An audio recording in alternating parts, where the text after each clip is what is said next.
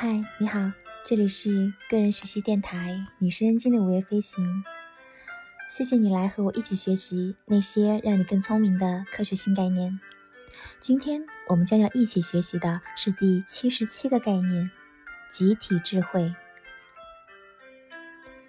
这个概念是由科学作家、国际生命中心创始主席、著有《理性乐观派》的作者马特·里德利提出来的。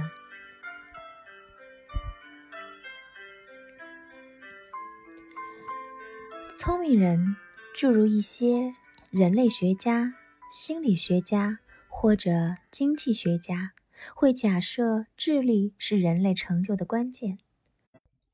他们选出最聪明的人去组成政府，请最聪明的人做经济规划，并信任那些最聪明的科学家的研究发现。他们甚至会去推测人类智力的进化过程。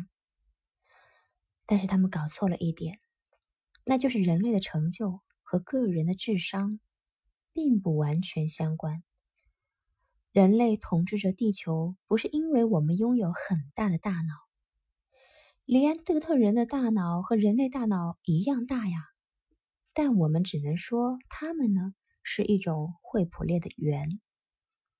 通过进化得到的一千二百立方厘米的大脑，有很多神奇的功能。比如说语言，但是这对文明的发展是远远不够的。某些经济体比另一些更出色的原因，绝不是其掌舵者更聪明。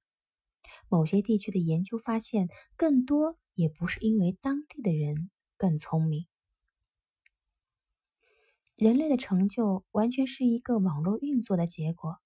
通过职业和专业化的分工，把不同的大脑集合在一起，人类社会就发现了提高生活水平、承载能力、技术完善度和知识库的途径。我们可以在所有想象中发现这一点，那就是技术与太平洋岛屿上相互联系的人口规模相关联。对于隔绝孤居的人来说，技术会失效。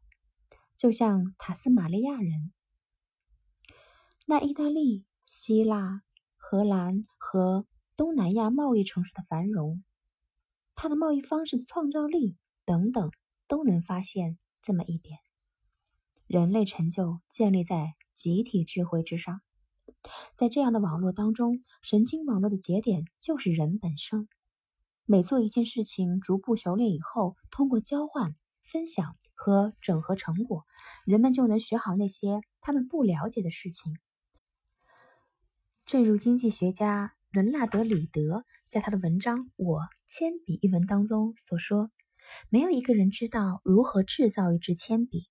这样的工艺已经分解到数以万计的石墨矿商、伐木工人、设计师和工厂工人之中去了。那这也正是弗里德西里·哈耶克所观察到的。”中央计划为何总是不奏效的原因？因为哪怕是最聪明的脑袋，也没有办法匹配集体的智慧呀。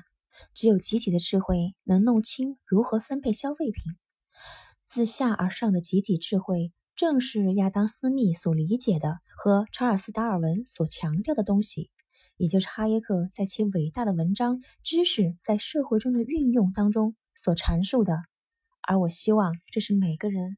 都能拥有的认知工具，集体智慧。